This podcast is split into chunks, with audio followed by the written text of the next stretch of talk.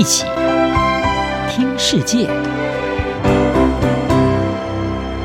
欢迎来到一起听世界，请听一下中央广播电台的国际专题报道。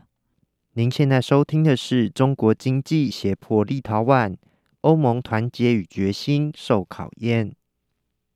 属于波罗的海三小国之一的立陶宛，因为力挺同为民主国家的台湾。让台湾在去年十一月成立驻立陶宛台湾代表处，而遭到中国的经济报复，不仅导致立陶宛的出口产品无法销往中国，也波及到许多使用立陶宛制零组件的欧洲企业，也让欧盟在这场纷争中难以置身事外。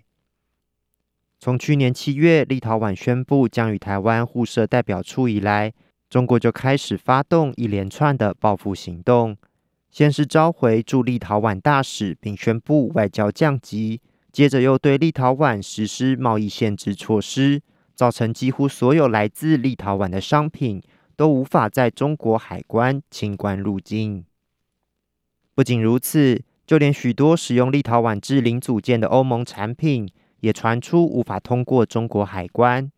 这也让这场外交与贸易争端，进一步升级成影响全球供应链的事件。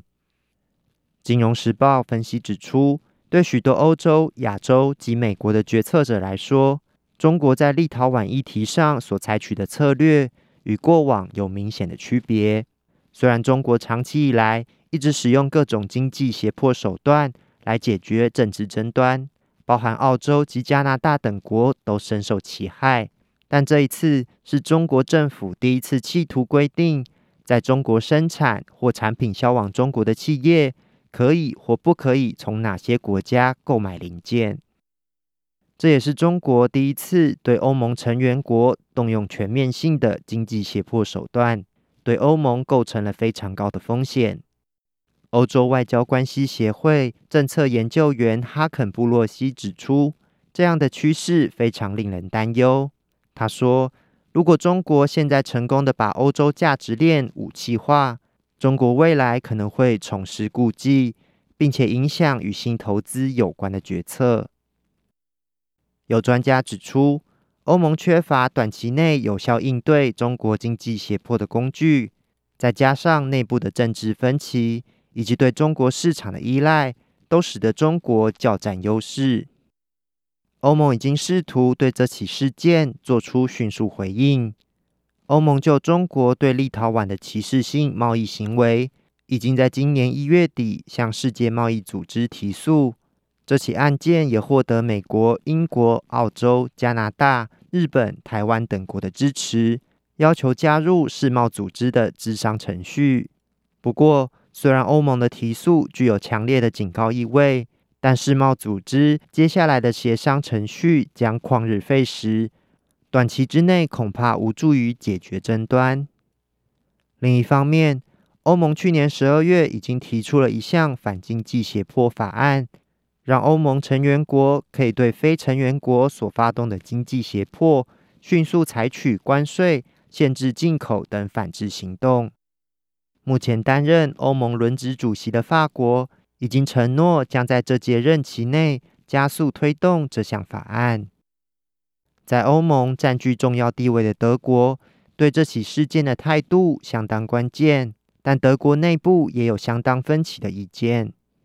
德国的主要商业团体德国联邦工业联合会批评中国对立陶宛的制裁行动，